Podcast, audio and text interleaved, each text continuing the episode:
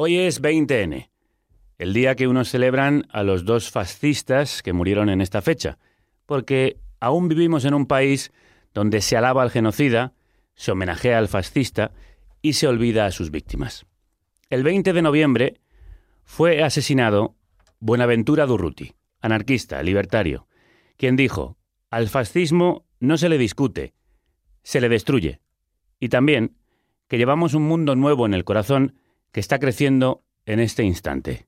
Eso es lo que celebramos en esta República, el 20N, la vida, no la muerte. ¿Va usted a poner la guillotina en la Puerta del Sol? Pues sí, señor, la guillotina, la guillotina. No voy a seguir toda mi vida escribiendo panfletos y despotricando contra los borbones. Sí, señor, la guillotina. La reina. ¡Zas! Guillotina. Los chulos de la reina. ¡Zas! Guillotina. Los chulos del rey. ¡Zas! Guillotina. Los ministros. ¡Zas! Guillotina. Los obispos que los rodean. Guillotina, guillotina, guillotina, guillotina. Todos guillotinados. Sí, señor, la guillotina. ¿Ha terminado usted? Sí, señor. Vamos a comer. Welcome to Carne, Carne Cru- Cruda, Cruda, the album. Join us for danger, excitement, innovations, and emitiendo desde los estudios Cudi para toda la galaxia. En colaboración con el diario.es. Carne cruda. La República Independiente de la Radio.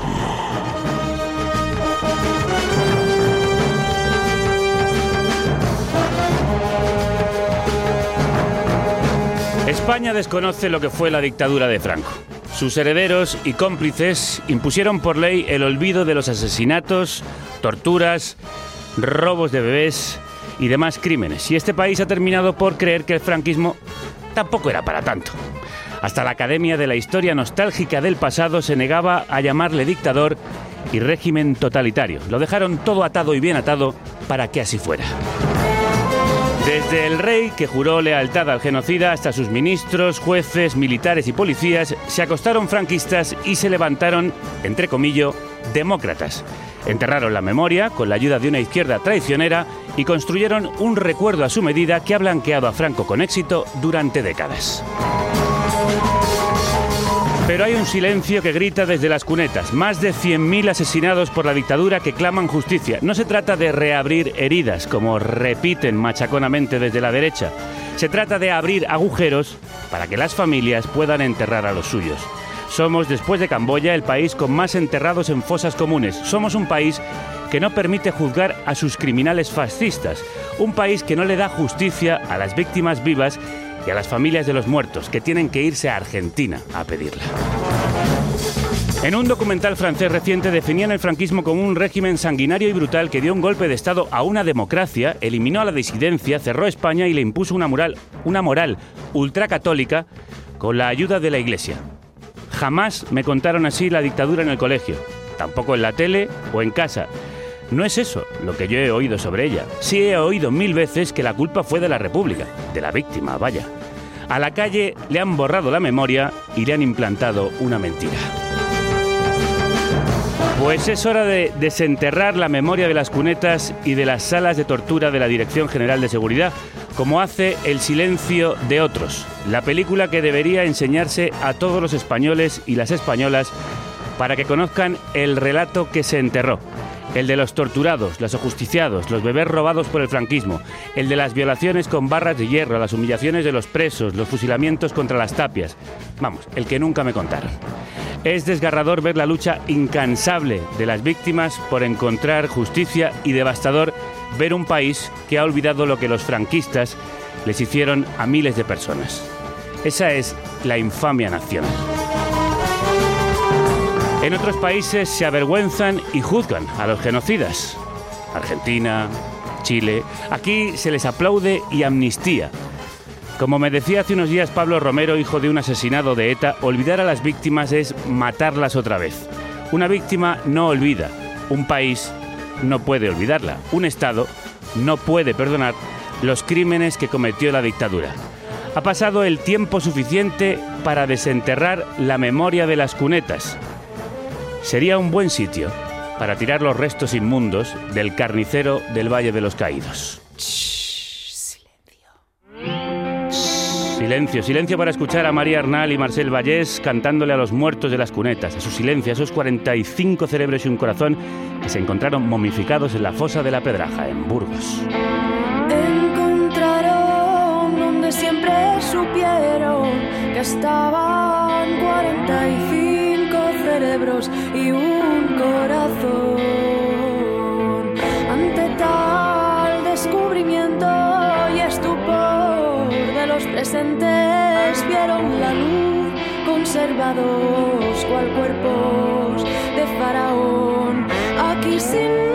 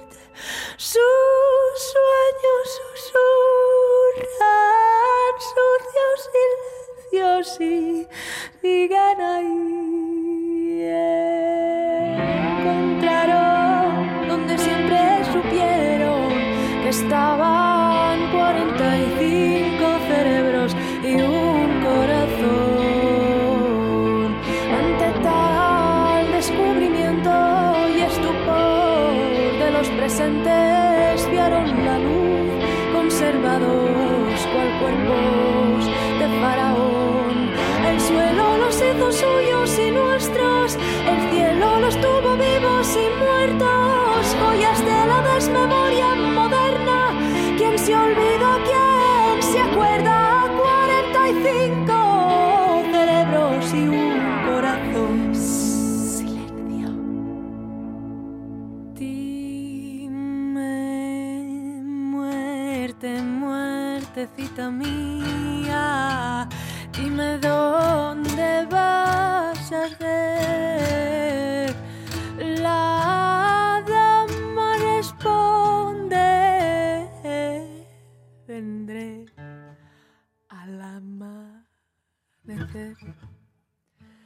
vendré al anochecer. Vendré donde tú estés. Mi tiempo no es tu tiempo, ella quiso esclarecer que yo vivo en las piedras, las de hoy y las de ayer. Yo soy el rumbo del mundo. Yo solo soy un segundo. Después no hay más después. Después de ochenta años, después de ocho décadas, mientras yo canto, mientras él toca, mientras me escuchas, mientras respiras, mientras durante después siguen ahí.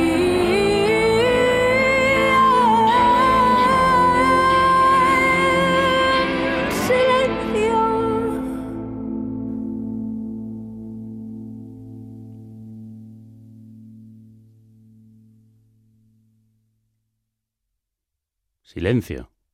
Que siguen ahí, en silencio, las víctimas del horror, como si fueran otros, como si no fueran de los nuestros, como si no nos importasen, como si nos importunasen. Silencio, dicen los franquistas y sus herederos, y los que pactaron con ellos la transición y nos quieren seguir imponiendo ese pacto de silencio, 40 años después, esa losa de olvido una y otra y otra vez. Menos mal que llega gente como María Arnal que le pone voz a los muertos y a las muertas de las fosas, acompañada por Marcel Vallés, que les pone alma con la guitarra, y ambos les hacen hablar y nos van a hacer vibrar en el festival que celebra esta república en la Sala BAT de Madrid el próximo 25 de enero. Luego os cuento más. Pero vamos a lo de hoy, a este 20N, 20 de noviembre. Menos mal que hay películas como El silencio de otros que rompe ese silencio y deja que hablen las víctimas. Estamos aquí para lo del ADN primero. Para lo de M.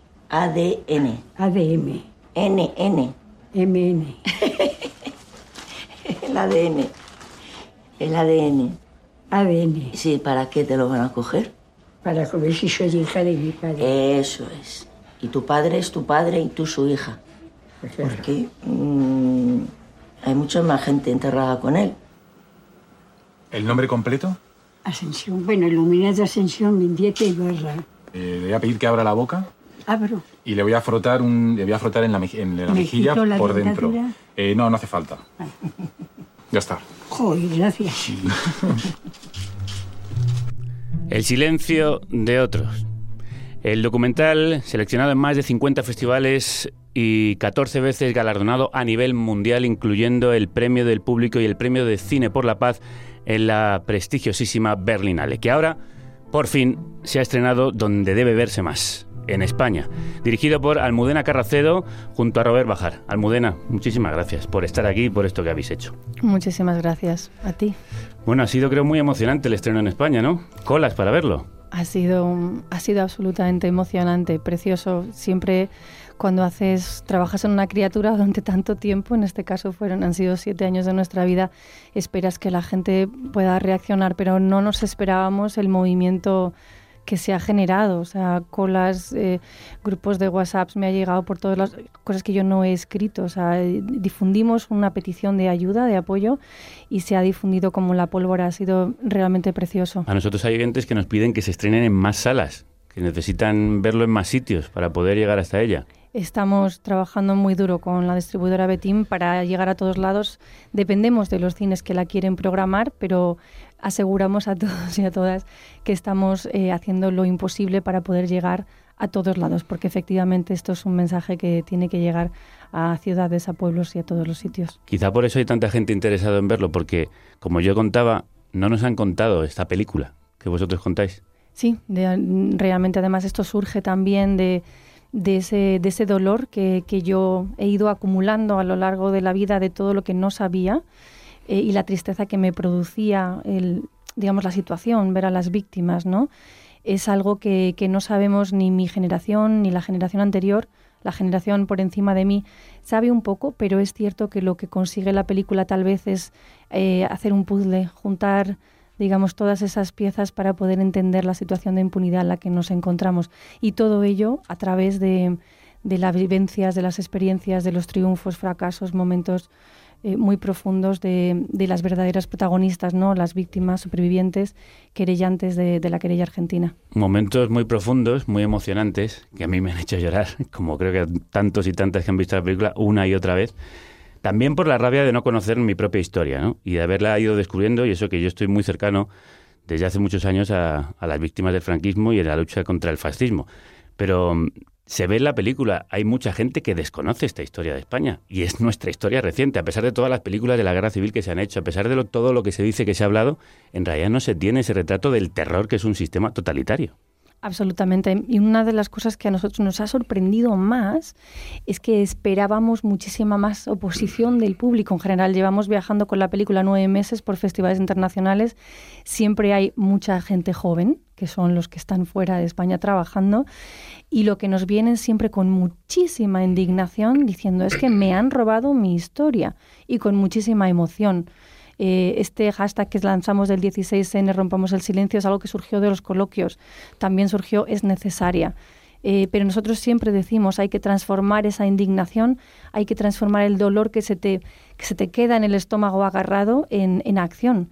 Y hay que movilizarnos porque la película, si algo hace, es hablar de nuestro presente, de ese presente que tenemos que cambiar, sobre todo en estos momentos tan difíciles. Sí, porque las víctimas siguen siendo presentes, no son solo pasado, aunque lo acarrean a cuestas ese pasado porque nosotros no les ayudamos a aliviar el peso. Entre esos que lo ca- acarrean pero con mucho valor y mucho coraje durante muchos años, está aquí en este estudio de nuevo Chato Galante, víctima del franquismo a quien conocimos en, en Bruselas y protagonista de este silencio de otros. Ese es el portal y esa es la casa. Aquí vive Antonio González Pacheco, alias Billy el Niño. Esa, es la persona que a mí me torturó en tres ocasiones cuando tenía algo más de 20 años. Yo estoy obligado a convivir a escasos metros de donde vivo con la misma persona que me torturó. Chato Galante, de verdad que es un placer enorme volver a saludarte y más después de haberte visto quebrarte como pocos en esta maravillosa película. Bienvenido. Muchas gracias. ¿Cómo es vivir en la misma calle que tu torturador? Pues eh, es eh, complicado. En todo caso, tenemos la castellana por en, por el medio, que es casi una frontera norte-sur. ¿no? Yo soy de los de Tetuán, él es de los de el Paseo de la Habana, ¿no? que son, di- digamos, una frontera claramente delimitada de las muchas que hay en, en Madrid.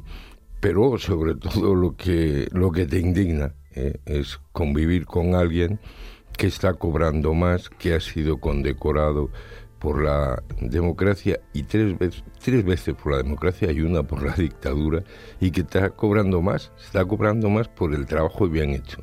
Y ese trabajo era torturarme. Bueno, sí, los favores prestados al, al régimen.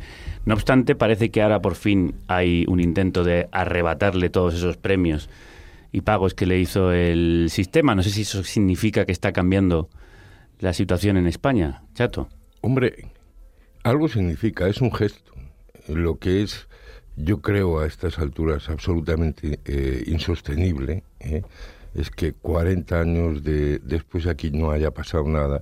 Entonces, un, go- un gobierno de un partido que ha convivido durante 26 o 28 años con las fosas, con las torturas, con los torturadores, con esas medallas, hoy ha decidido que eso hay que modificarlo.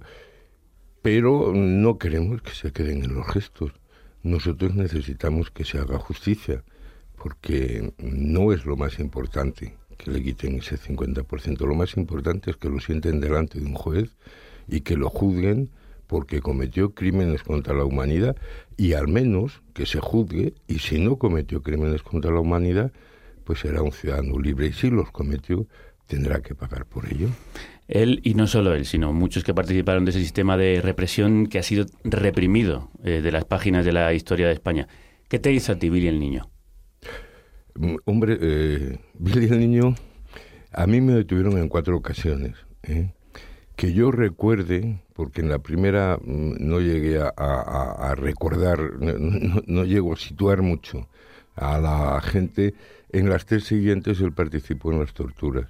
En concreto en una, que en mitad de un estado de excepción, se ve 14 días en la Dirección General de, eh, de Seguridad, eh, pues se ensañó particularmente conmigo, pues decía que era un muy buen eh, saco de boxeo, que, que encajaba bien, ese, y era un torturador compulsivo, alguien que disfrutaba, con, echaba horas extras en la Dirección General de, de Seguridad. Eso es lo, ese es el perfil que ha hecho de él un personaje emblemático, como probablemente el torturador más conocido, eh, y mira que hubo torturadores, ¿no? Porque no hay policía en este país de la Brigada Político-Social que no torturara. Y él es, digamos, el, el primero de la lista. ¿Y cómo se resiste a todo aquello? ¿Cómo hiciste tú para no cantar? Que lo cuentas en la película.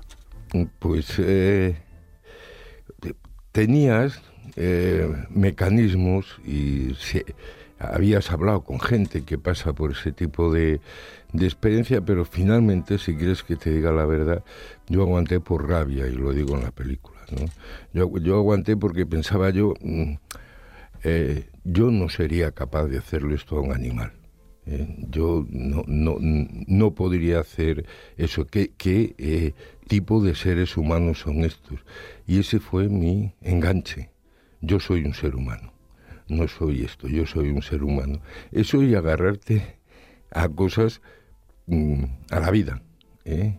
a pensar, y lo digo también, en, cosas que, son gozosas o simplemente en una imagen eh, concreta. Es agarrarte a que quieres continuar viviendo y siendo tú. Y yo sabía que si me rompía, dejaba de ser yo. Ese, es, ese fue, al menos cada uno tuvo sus mecanismos de autodefensa. El mío fue mm, ese. ¿Eh? Soy un ser humano, tengo que seguir siendo yo.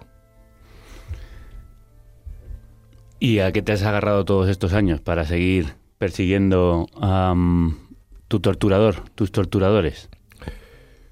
Pues a la idea de que éramos decenas, miles de, personas a las que se rompió la vida. La gente tiene que entender, se dice también en, en el precioso documental, que cuando te torturan te ha cambiado la vida. Ya no ves nada igual, no ves mm, a, la gente igual, no, no miras a la humanidad con los mismos ojos y piensas en una humanidad que es capaz de producir eh, a Billy el Niño, pero que también es capaz de producir a los brigadistas internacionales o a Buenaventura Durruti, por ejemplo.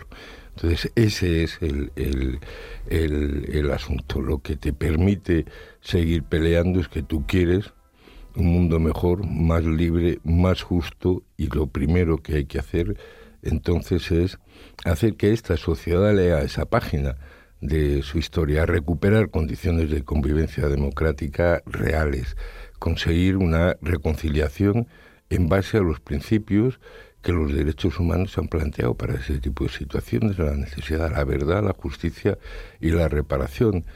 Si no hablamos de política, cuando dicen estáis eh, movidos por la venganza, intentáis una revancha política, si nosotros estamos hablando, si me apuras, de humanidad, ni un milímetro más allá.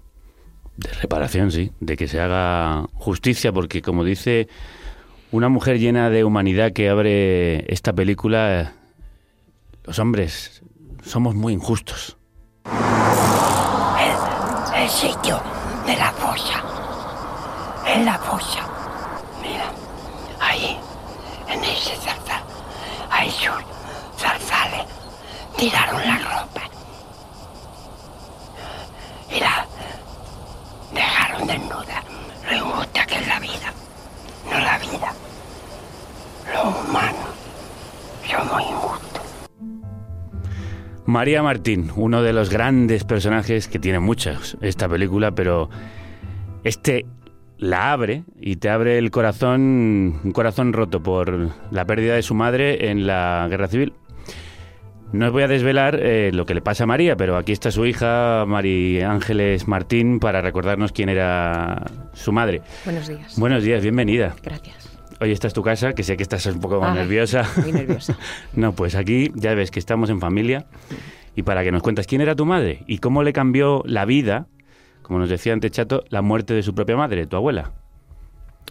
Bueno, tienes, a ver, hay que tener en cuenta que ella tenía seis años, ¿no? Eh, una niña con seis años necesita a su madre, mm. ¿no? Y mm, bueno, cuando ya vinieron, eh, cuando vinieron a recoger a mi abuela, ella estaba sentada en el regazo de su, de su madre, ¿no?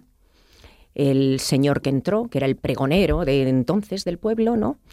Eh, la dijo, mm, suelta a la niña y vente con nosotros, ¿no?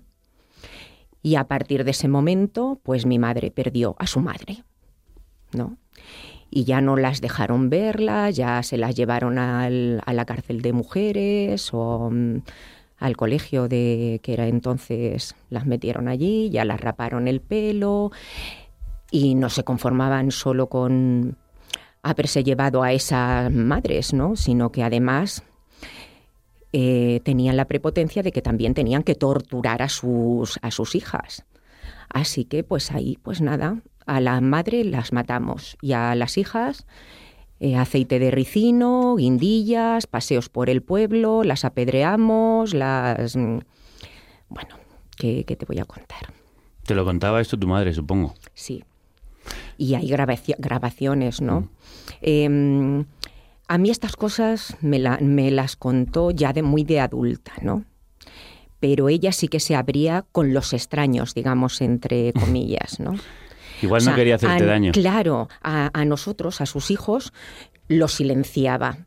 supongo que necesitaba ella esa... Mm, protección, ¿no? Igual que ella no se había sentido protegida de pequeña, ella necesitaba proteger a sus, a sus hijos. Sin embargo, luego yo que he descubierto después de su muerte, porque ya no está aquí, porque ella ya murió, ¿no? Y, y bueno, y esa gente pues consiguió lo que, lo que quería, ¿no? Que vas a recuperar mm, vas a recuperar los restos de tu madre cuando las ranas críen pelo. Pero hay sapos, los sapos son primos de las ranas, Sí. ¿no? Y hay sapos que tienen pelo. Mira, eh, O sea que hay esperanza. esa frase se la devolvió tu madre y se la, eh, se la escribió, ¿no? A, a un juez al que le pedía justicia aquí. A muchos. A muchos, porque ella Sí. no paró, fue incansable su, su pelea. Es que eso era una frase literal, literal que les mandaban a ellos, o sea, que se lo decían a ellos. Empezaron por decírselo a mi abuelo, cuando él suplicaba, pedía, ¿no? Que le dieran los restos de su mujer, ¿no? Y encima le tenían la prepotencia de amenazarle, ten cuidado, que puede que tú también, que te hagamos a ti también. O sea, que es que no fue, ahí todo fue malo, todo fue oscuro, todo fue, no sé, no fue solamente eso, ¿no? Sino que fue que todos los que quedaron ahí se sentían con el derecho de pisar el cuello. A los que no consideraban, eh, digamos, de sus mismas ideas y, bueno, me hizo los izquierdosos, ¿no? Yo qué sé.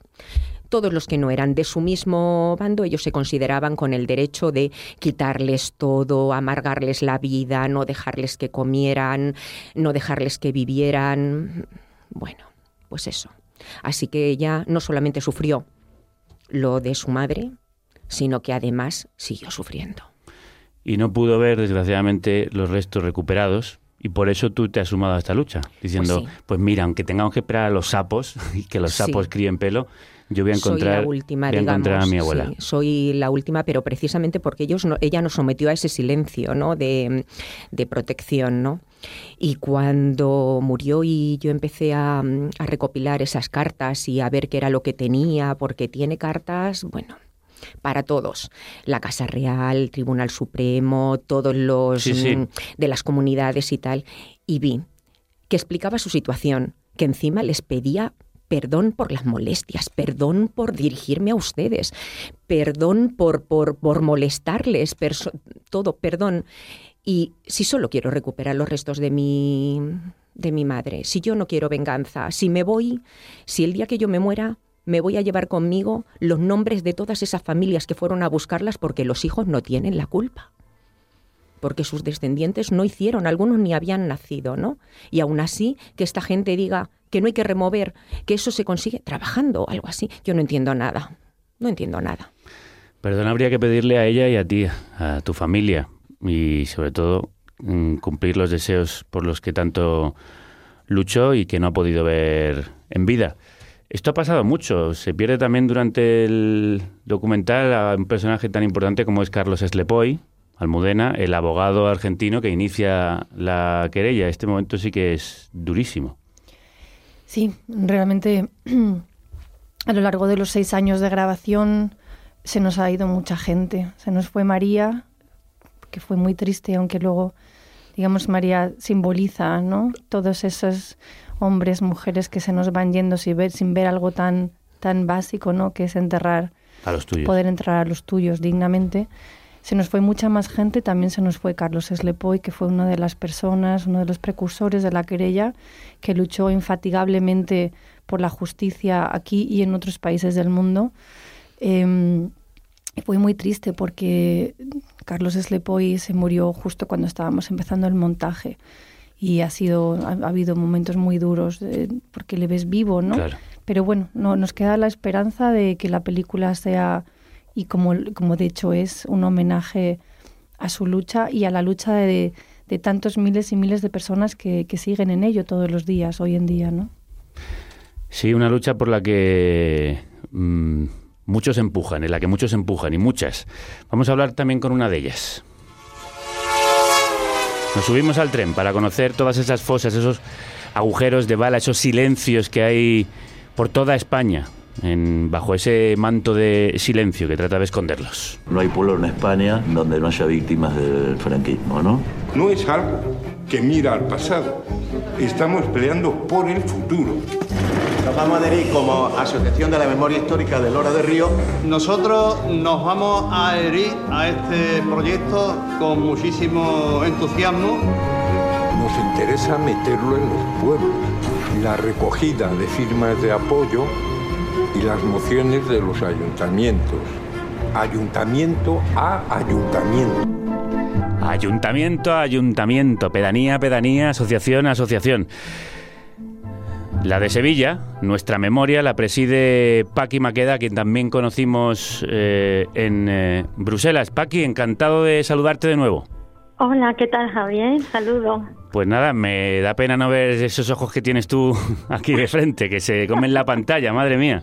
En otro momento. Bueno, ¿por qué es importante que haya asociaciones de recuperación de la memoria y qué, qué se hace desde ahí, qué se está consiguiendo con ese trabajo del que hablaba Chato, insistente año a año, día a día, ayuntamiento a ayuntamiento? Pueblo a pueblo.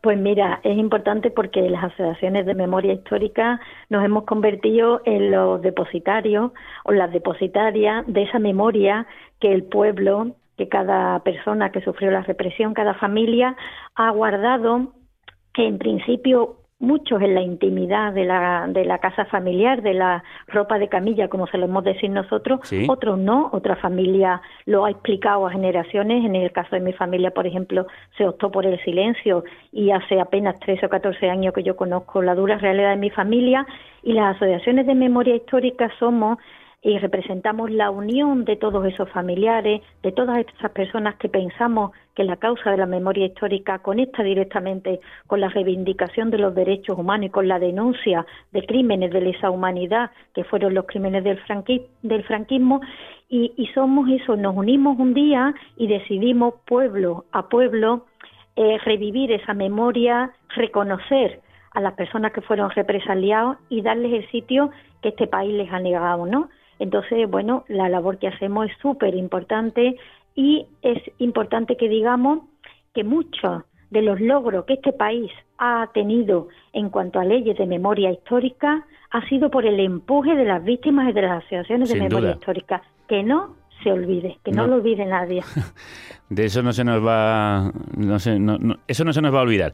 Claro que sí. ¿Cuánto queda de franquismo y de horror y terror en los pueblos de España, Paqui?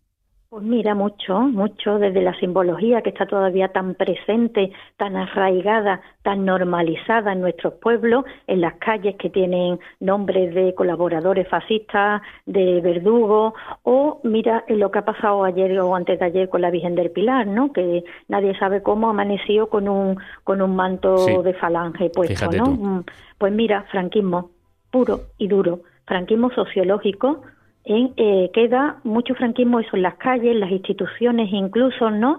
Y hay que dar muchos pasos, seguir dando muchos pasos, que yo no, no, no dudo que los estemos dando y que son muy importantes, ¿no? Pero ese franquismo sociológico que está tan normalizado desde las instituciones, eh, se tienen que dar los pasos fundamentales para arraigarlo, ¿no? Empezar a prohibir la apología del franquismo, que antes de ayer llenó de vergüenza las calles de Madrid con los desfiles de, lo, de las personas está eh, eh, reclamando y aclamando al franquismo, ¿no?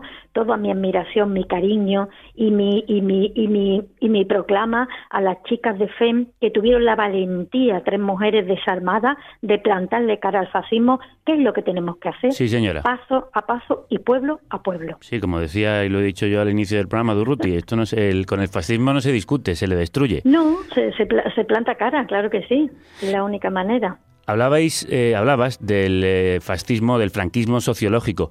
En el relato em, de, las, de los españoles y las españolas, Chato, eh, hay una idea mm, falsa de lo que fue el franquismo. Siempre se ha dicho, ¿no? Como de, bueno, tampoco fue para tanto, si tampoco se vivía tan mal, ¿no? Yo creo que eso en, en las generaciones anteriores es posible que en la generación inmediatamente posterior a la transición entrará hoy. El, franquismo es una mezcla, por una parte, de desconocimiento. En el documental aparece reiteradamente que la gente no sabe. A mí me ha dicho eh, alguna gente en coloquios eh, que hemos tenido sobre, sobre la, represión, etcétera, que si Franco era un rey. Eh, que si el Franco era el, el, padre de Juan Carlos, no te digo más, ah, y no era un chaval de 12 años. ¿eh? O sea, esa es una parte. La otra eh, parte es el discurso, porque eh, es un discurso alternativo, un discurso distinto. Franco, por ahí se dice que inventó la seguridad social, que sirvió Sí, sí, para... que el- trajo la sanidad. Que trajo la sanidad, que tiene que Falacias, ver con por el- cierto, que han sido el- desmentidas una y otra vez. Efectivamente, y que tiene que ver con el despegue económico de España y España eh, ha, ha pagado esta sociedad a- con sangre, sudor y lágrimas el salto a la Edad Media que le propina este señor en el terreno de las libertades y en el terreno económico a partir de la famosa autarquía en la que intentaba basar el desarrollo económico de este país en Europa y en el y en el siglo XX. El problema es que como ese discurso no encajaba bien, lo que encajó sobre todo fue el silencio. Entonces, ese es el asunto. Una vez que ese, que ese discurso en Europa, en una Europa que se estaba uniendo, en una Europa democrática, etcétera, no era vendible, ¿cuál era la única posibilidad? La única posibilidad en la transición es institucionalizar por decreto ley el, el silencio. Lo que había sido ese silencio de autodefensa del que hablabas eh, antes pasa a ser un eh, silencio que, como se dice en el propio documental, como dice Arzayus en el documental, hay que llevar a la sociedad, no solo a las instituciones. Esa es la tarea que durante 40 años han hecho y eso es lo que explica el que la gente tenga una eh, idea mm, tan, tan peregrina de lo que pudo suponer el franquismo en nuestro país. Y eso explica también que de- mm, salgan también de sus grutas y sus cavernas muchos de esos fascistas y nostálgicos del eh, régimen del terror, que además se echan a las manos a la cabeza y se permiten protestar cuando se habla de exhumar del Valle de los Caídos ese templo a la esclavitud que levantó el fascismo. Todavía nos falta mucho trabajo por hacer, Paqui. Bueno, claro que nos queda un montón, apenas hemos empezado, porque, porque bueno, lamentablemente, lamentablemente durante 40 años eh, el apellido de la dictadura fue impunidad y es el mismo apellido que tiene la democracia, el mismo. Sí. Entonces la impunidad es un muro tremendo que hay que golpear, hay que golpear de forma colectiva. Somos toda la sociedad la que tenemos que derribar ese muro, aunque en punta de lanza estemos las asociaciones memorialistas, pero hay que derribarla, por lo tanto nos queda mucho camino, ¿no? Esta película, si me permite decirlo, esta película es un instrumento para ello, es un altavoz para la causa memorialista, es una pantalla que visibiliza la lucha de las asociaciones de los familiares y mm, una herramienta poderosa, es como una ola ¿no? que está inundando, inundó eh, Europa a través de los distintos festivales donde hemos tenido la suerte inmensa de ir, de acompañar a la película, de debatir entre hombres y mujeres que se quedan literalmente pasmados de lo que se está viviendo en, en, Europa y es una ola que afortunadamente está llegando a este país, ¿no? Una ola que esperemos nos sirva para levantar conciencia, ¿no? Esperamos y que sea una marea inmensa la que inunde las salas de cine para mantenerla en cartelera durante mm, no semanas, meses, porque yo creo que esta película cualquier ciudadano demócrata, sea de izquierdas o de derechas, debería verla para conocer la historia de este país y para para mm, reconocer a sus víctimas. Quería decirme algo, Chato. Sí, sí, sin, duda que, que, creo que esta eh, es la mejor de las herramientas que tenemos para hacer lo que decía antes. Lo que necesitamos es discutir sobre lo que pasó. La mejor forma de discutirlo es vean ustedes esa película, discútanla en la, su asociación de vecinos, discútanla en su familia, pongan en común nuestro pasado porque esa es la precondición para poder eh, superarlo. Yo creo que no, no van a encontrar eh, fácilmente un mejor instrumento para hacer ese, esa eh, operación que mm, ver la película, hablarlo con la gente con la que se relaciona. Sí, quería añadir, si queréis ver la película, si queréis hacer esto que dice Chato de llevar a tus padres, a tus amigos, a tus familias, eh, podéis ver la página web, es eh, www.elsilenciodeotros.com. Ahí tenemos la cartelera al día, porque eh, gracias a este movimiento nos mantenemos en cartelera una semana más y eso ya es un, un gran triunfo. Y este viaje nos lleva hasta Argentina, porque para romper esa impunidad de la que hablan las víctimas que estáis escuchando,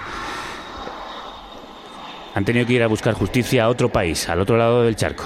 Es un placer tenerlos aquí conmigo. Si alguno quiere decir algo, los escucho. Yo quiero que entiendan que investigar delitos en otros países para nosotros es difícil.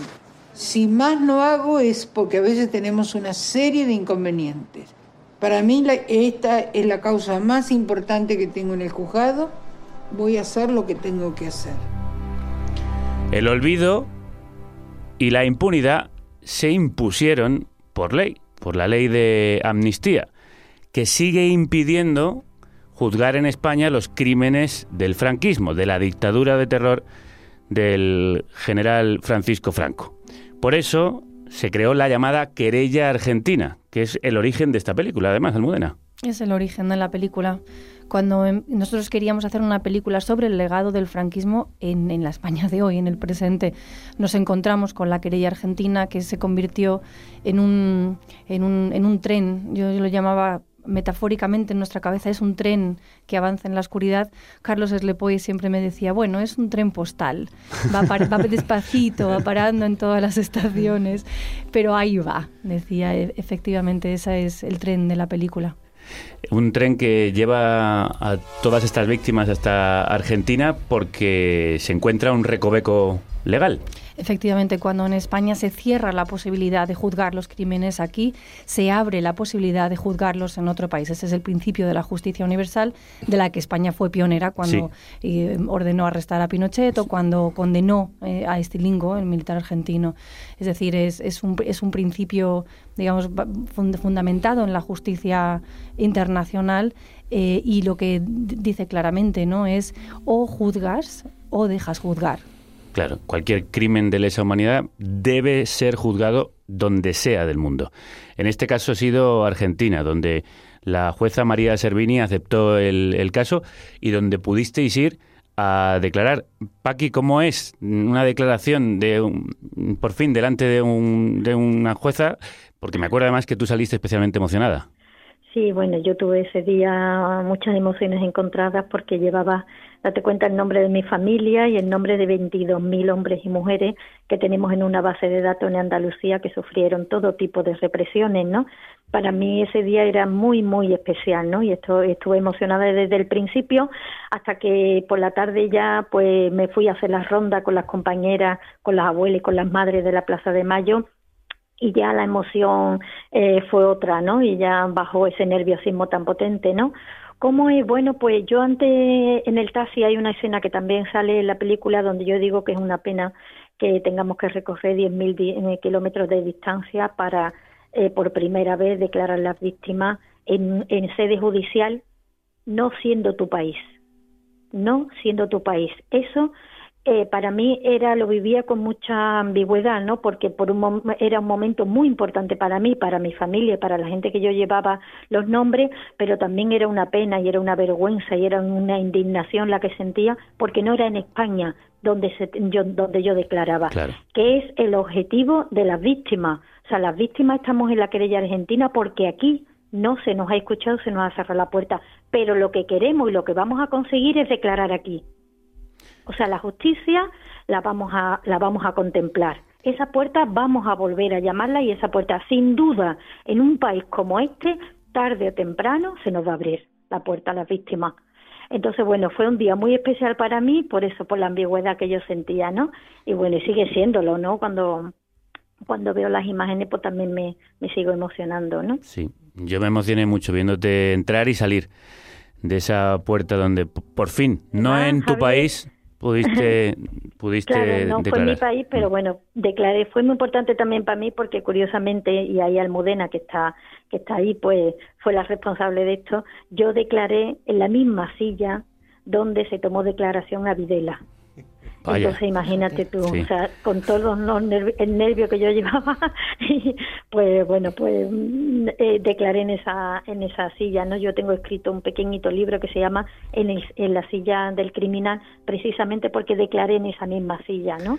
Entonces, bueno, fue un día, fue un día revoltoso Bueno, para mí. hay que, hay que cerrar ese, ah, ese círculo para que el criminal de aquí acabe sentado en la silla que le corresponde, que es el banquillo de los acusados. Paqui Maqueda, presidenta de la asociación Nuestra Memoria de Sevilla. Javier, Un abrazo Javier, muy ¿me permite, me Sí. permites por favor saludar a mis compañeros y mis compañeras? Lo que usted quiera. A Chato, a Almudena, a María Ángeles, porque Hola. hemos somos un- una hermandad de lucha, de duda. amor, de tan bonita, tan preciosa. Esta película consiguió unir un colectivo de gente de una manera tan bonita que bueno, yo son mis Nos ha dado compañeros de camino, Paqui, nos ha dado son, voz. son mis héroes y, y yo quiero y los quiero mucho, entonces eh, los quería saludar y a ti Javier, por supuesto, por darnos voz una vez más. Nada, no. de- Salud. po- poca voz se os da. Salud. Bueno, salud y memoria. Y memoria, Un eso es. besazo, Un abrazo muy un fuerte. besazo, Paqui. Adiós, chicos, chicas, besos. Gracias, Paqui. Pues eso, eso también tiene la película, que, que es un no parar de emociones. Habéis creado una gran familia, ¿verdad, María Sí, tengo otra familia. Sí, Mm. que, no, que no tenías, Que no además. tenía, no, no. Y que estaba ahí escondida y con mucha fuerza. Y ahora a ver si es posible que esto pues tenga voz, mm, salga adelante y, y que no y que en este país que es nuestra casa, ¿no? se consiga lo que lo que hemos tenido que ir buscando fuera, ¿no? Claro, ¿y qué piensas cuando te dicen, esto es reabrir heridas? Pasemos Pues si es que- página, miremos, ale- Pero ¿por qué miremos reabrir? adelante. Reabrir, si nunca se han cerrado, si están ahí, si las víctimas están en la carretera, si están en las cunetas, si esto nunca se ha cerrado, si una herida primero se tiene que limpiar. Vamos a construir encima de un cementerio un país. ¿Dónde se ha visto eso? ¿No? Como, o sea, todo eso tiene que caer. Primero limpia tu casa y luego construye, ¿no? Eh, no sé. No, creo que- que lo has dicho muy bien. No se puede construir un, un país sobre un cementerio. Sobre mentiras, sobre Y silencios, sobre, mentiras y cementerios. silencios. Hay que escribirlo sobre la vida. Eh, ¿Cómo fue para ti declarar allí en Argentina? Nosotros fuimos en el, creo que era el 2012, fuimos eh, cuatro eh, torturados a presentar una, eh, una querella conjunta, la nuestra particular, la de la asociación y otras 59 querellas de gente que habíamos recogido. Acabábamos de constituir un- una asociación de presos y presas de la dictadura que se llama La Comuna y nuestra primera obsesión fue participar. conocimos a Carlos y Carlos como, Carlos, como vulgarmente se dice, nos vendió la moto. En, tre- en tres meses estábamos en Buenos Aires. A la hora de, la gente a recordar, uno de los que vi- vinieron conmigo, eh, eh, Sabin Arana, preso vasco muy, muy conocido, que estuvo 10 años en la, en la cárcel y que era uno de los mejores amigos que he tenido en, en mi vida, murió. Para mí, cada vez que veo la película, lo tengo presente porque es una lástima que él no pueda ver, él no pueda ver esto. Siempre llamo a su mujer, a su hija, etcétera, etcétera, pero es verdad que ya, que ya es hora, ¿eh? que llevamos 40 años, que en el 2018 esta sociedad no se merece esto, que acabemos de una vez, no le pasemos a, los nietos este problema para que tengan que seguir, porque si no tendrán que seguir eh, planteando este, este problema o se resuelve o seguirá presente. Lo veremos. Veremos juzgar los crímenes del franquismo en España, Almudena. Yo estoy convencida y además estoy citando a Chato. Eh, Chato, cu- cuando empezamos la película hace siete, casi ya ocho años, eh, es que les, les tomaban por lunáticos y a nosotros nos tomaban por locos. de, ¿Pero por qué hacéis esto? Hoy eh, todo es diferente, esto está en la agenda política y no solo en la agenda política, lo que hemos visto este fin de semana es que está en la calle, es que la gente quiere hablar y mm, realmente nosotros eh, entregamos la película, digamos, ahora a la sociedad civil. Siempre entendimos desde el principio que la película era más grande que nosotros, que los directores, que los montadores, las monta la montadora, los, los, eh, los músicos. Es más grande que vosotros, Chato, María Ángeles, Paqui, que todos los que estáis en la película. Desde el principio hemos trabajado todos con mucha generosidad porque entendíamos que la película era de miles y miles de personas y finalmente es, es de todos y todas, ¿no? Mm, Yo creo que esta película es de todo el país. Sí, sí, lo que quieras. No, que yo quiero que a- a- quiero animar a la gente a que vaya a ver la película, pero sobre todo, sobre todo quiero animar a la gente a que participe en ese coloquio que hay después. ¿No? Que todo el mundo pregunte sus dudas, porque hay gente que se está encontrando que ha vivido una cosa y que se encuentra con otra, ¿no? Entonces, mm, a mí me gustaría que los jóvenes y los, y los mayores y los no tan mayores, todos, que participaran en ese coloquio, por favor, que pregunten a la gente, que, que, mm, que se eh, forme una, una conversación, un debate, ¿no? Y que sea constructivo, ¿no? Que aprendan a reconstruir un poco esa historia para que empiece a salir esta voz y lo bueno, ¿no? Sin duda, después y que del... se apague esa oscuridad. Eso es fundamental, que haya luz y que desaparezca esta oscuridad. La oscuridad solo estará en la sala y la luz en la pantalla. Creo que además en la sesión de hoy en los cines ideal de las seis, después habrá un coloquio. Sí. Y en la Como de los pedía María princesa, Ángel, y en en la los de los princesa, princesa hemos abierto coloquios, se, se ha llenado todo, y hemos abierto otra sesión a las 8 y cuarto en los ideal. Eh, bueno, estamos, tenemos que celebrar el 20N, es Sí. un momento también para, para salir y reivindicar esta otra memoria, ¿no? Efectivamente, de la que hemos hablado desde el principio hasta, hasta aquí. Hasta aquí ha llegado este coloquio, este diálogo, mm, en el que las puertas del corazón se nos abren un poco al escucharos, la verdad, porque este país huele a cerrado y tenemos que abrirlo y, aire- y airearlo. Y vosotros y vosotras sois una ráfaga de aire fresco muy, muy necesario. Chato Galante, María Ángeles Martín, Almudena Carracedo, de verdad muchísimas gracias por haber estado aquí. Mu- Muchas gracias, a ti, Gracias a ti, de corazón.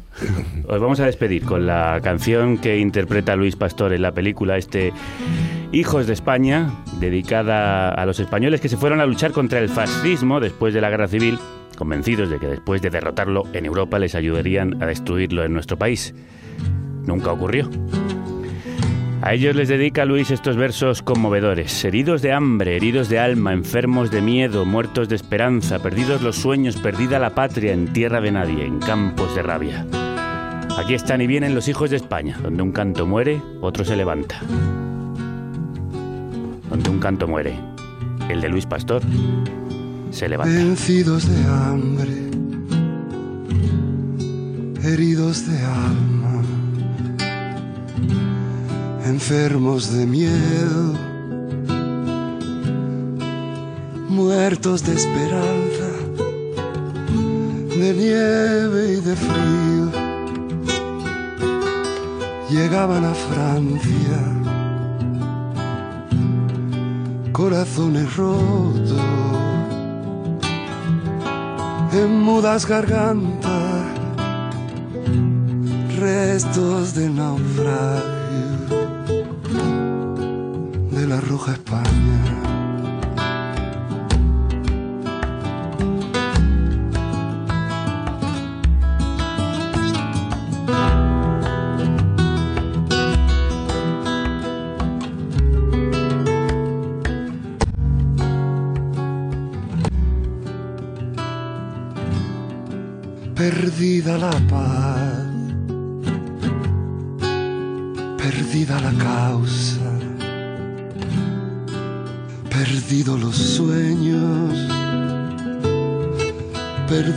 La patria, perdidos de todo, perdidos de España, en tierra de nadie en campo de rabia.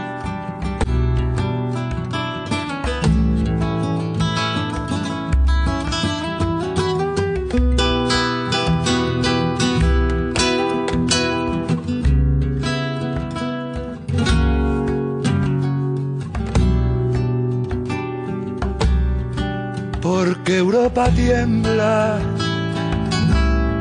y el fascismo mata. Y el destino acecha y la guerra avanza. Y la muerte ronda tan cerca y tan flaca, tan cruel y certera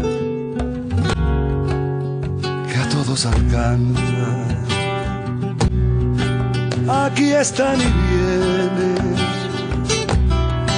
los hijos de España, los muertos sin nombre, otro sin cara. Aquí están y vuelven los que combatieron dieron la vida por un mundo nuevo. Aquí están y vuelven los hijos de España, donde un canto muere, otro se levanta. Aquí están y vuelven los hijos de España, donde un canto muere,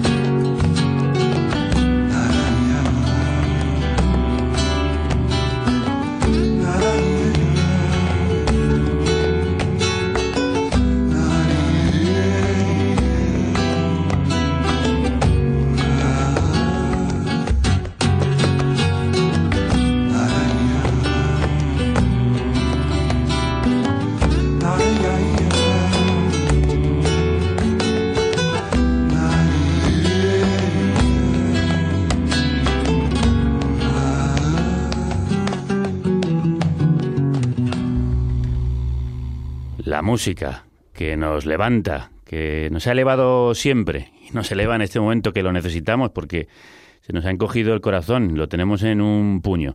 En cada caída nos ha llevado hacia arriba y va a ser protagonista por eso de la celebración de nuestro décimo cumpleaños. Ya están a la venta las entradas para el festival El Festín de Carne Cruda, ese banquete que se va a celebrar el próximo 25 de enero. Corred, que con el cartelazo que tenemos, las entradas vuelan. Última hora. Nueva banda confirmada para el festín de carne cruda. La Rad Queen de Vallecas, Ira. Nos escurrimos como los anfibios, esa bruja de tu barrio. Se están juntando peligro, peligro. Recuerda, Carne Cruda cumple 10 años y lo celebra con 10 bandas. Un festín de música para chuparse los dedos. Con un menú sabrosérrimo. Tuza. Maika Makoski. Tremenda jauría. Mira si Además, seis artistas que os iremos revelando. Formarán un cartel espectacular. Que ha dibujado el gran Darío Adanti. Entradas ya a la venta. Con el descuento exclusivo para productores y productoras. Celebra el décimo cumpleaños de la República Independiente de la Radio. Con todo el descaro. Con todo el descaro y con más confirmaciones que van llegando de última hora, Puto Chino Maricón y Rufus T. Fairfly van a estar también en ese festín en el que tenéis que venir a acompañarnos, la verdad. Porque sin vuestro calor no somos nada ni este programa podría salir adelante. Sigue adelante este programa, vamos a dar paso a nuestra sección de consumo responsable, consuma crudeza, con nuestra queridísima Brenda Chávez, que viene tan emocionada como estamos nosotros, ¿verdad? Sí, hoy son unos crudos días. El, el programa este de la memoria nos toca a todos. Mi, mi, abuelo era maestro de la República y lo metieron en un campo de concentración por enseñar a niños. Así que creo que este, este programa es muy necesario y deberíamos de, de tomar conciencia a todos, ¿no? De que al final es algo que nos toca a todos. Un símbolo, esa historia familiar que tienes, ¿no? Mm. Un maestro metido en un campo de concentración por enseñar a niños. En un campo de concentración que se llama Puerta del Cielo, que estaban a trabajos forzados, les daban una lata de sardina y un mendrugo de pan y estaban en, en barracones. En realidad era una puerta al infierno. Eso es un símbolo muy representativo de lo que es el fascismo, que parece que algunos lo tratan de dulcificar, suavizar o blanquear.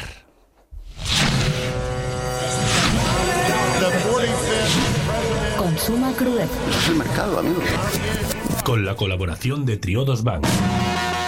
Financiamos el cambio social positivo. Del mercado, sí. Vamos a hablar hoy con Brenda Chávez. ¿Qué nos traes? Pues vamos a hablar de esa histeria de consumismo que se desata esta semana y del coste oculto que tiene el Black Friday, Bah. el Cyber Monday, que además da el pistoletazo de salida para las compras navideñas, ya no solo en Estados Unidos, sino globalmente.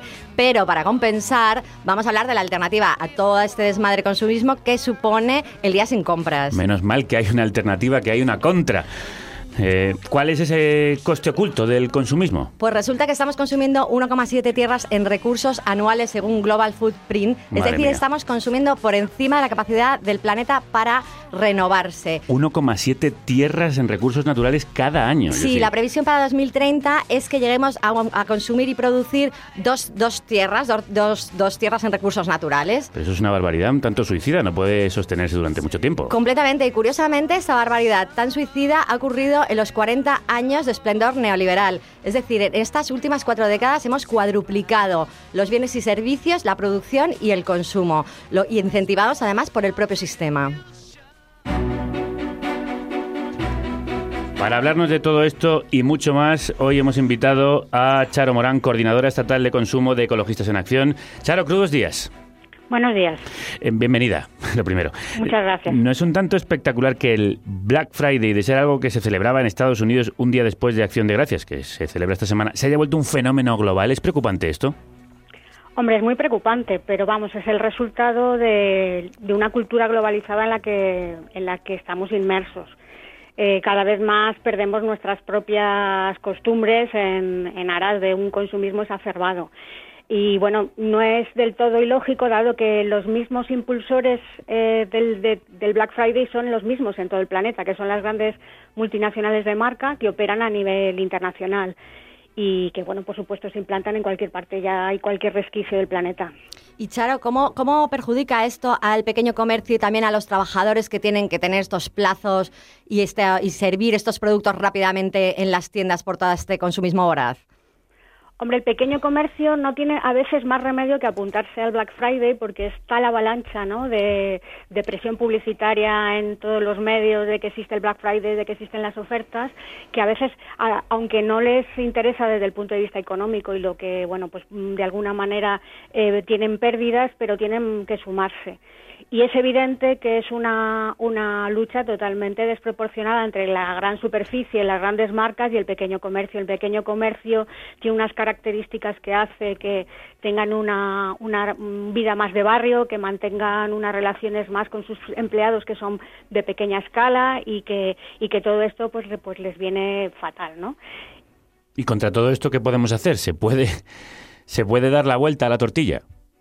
Hombre, nosotros siempre decimos, y bueno, al hilo de lo que comentabais, de que nosotros llevábamos más de 10 años convocando precisamente este día, incluso antes de que se implantase el Black Friday en, en España, el día sin compras, como una especie de visibilización de una huelga de consumo.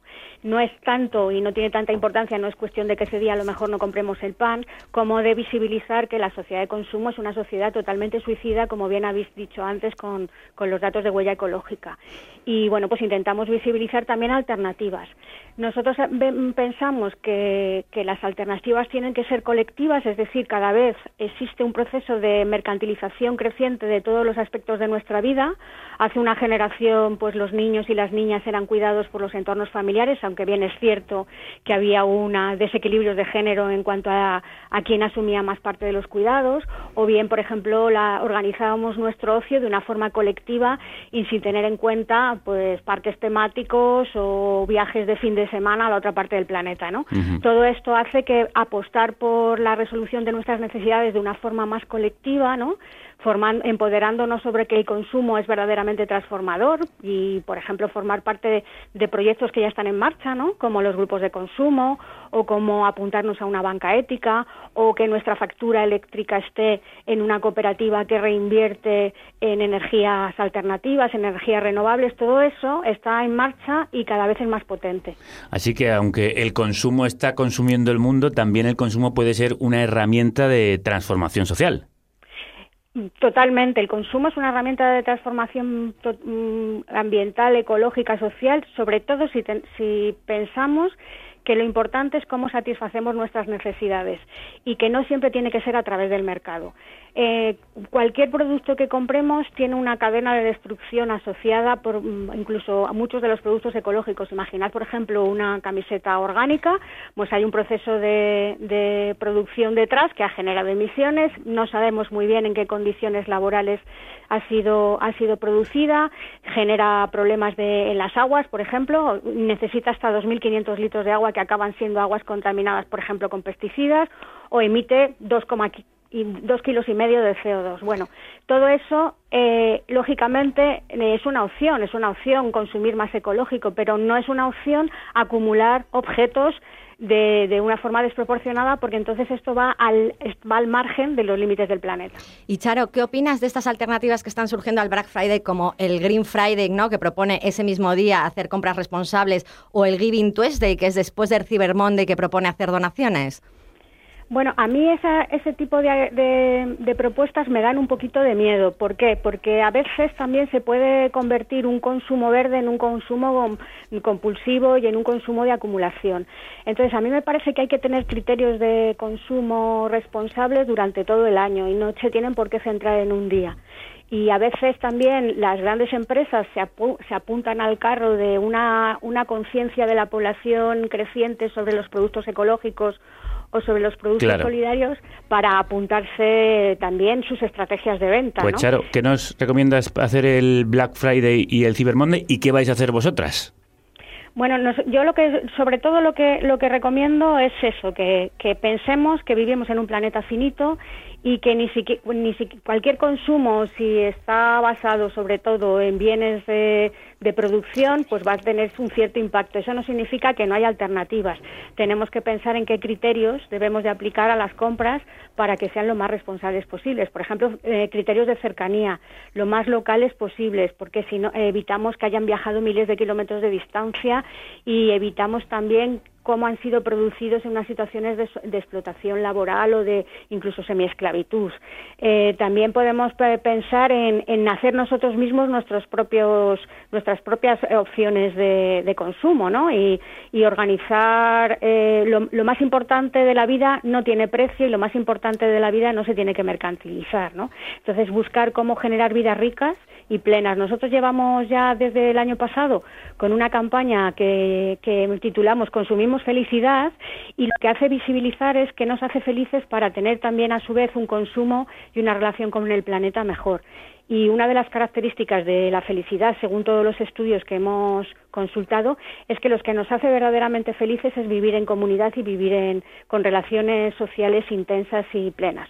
Y es por ahí creo que donde más está también el tema de cómo, de cómo abordar el tema del consumo. Nosotros en el Día Sin Compras, como bueno, Ecologistas en Acción es una organización confederal y tenemos muchos grupos implantados por distintos territorios, pues mm, en varios de los grupos locales se están haciendo actividades vinculadas con el Día Sin Compras. Eh, bueno, pues desde Málaga, Barcelona, te lo estoy diciendo de cabeza, pero Sí, sí, sí. bueno, Madrid, etcétera. Y aquí en Madrid vamos a participar en en un cineforo sobre la visibilización de todo esto que estamos hablando y también y seguiremos impulsando nuestra campaña de consumo y felicidad.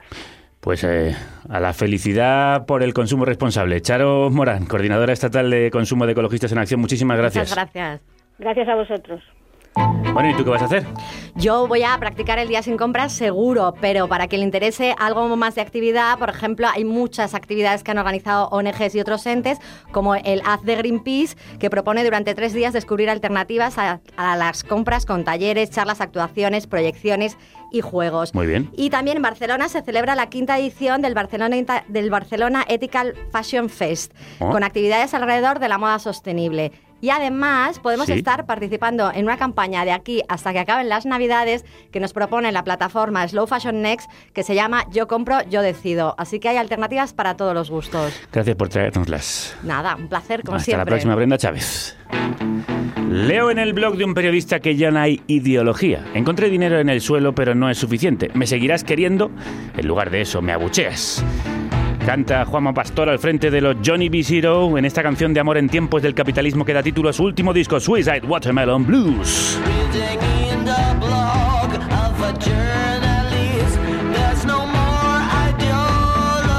Suicidio el de esta sociedad.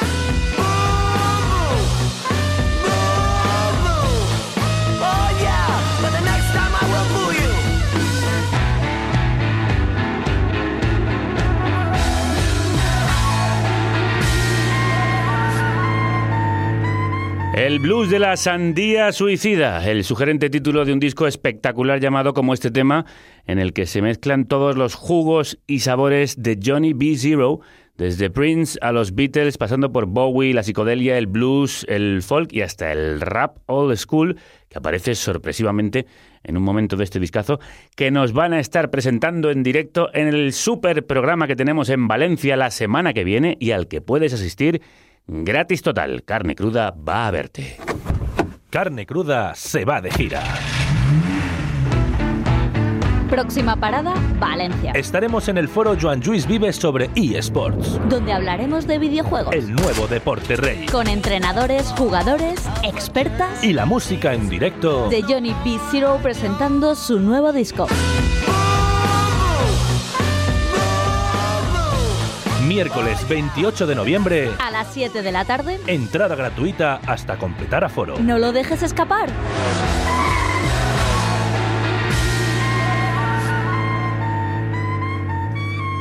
Eso será el 28 de noviembre. Mañana tenemos a la escritora de super éxito Julia Navarro con una novela que sí recuerda el franquismo como fue y cuenta la historia de tres jóvenes y sus familias cuyas vidas fueron truncadas por la dictadura de Franco. No la dejes escapar. Hasta entonces, que la radio os acompañe, salud y memoria.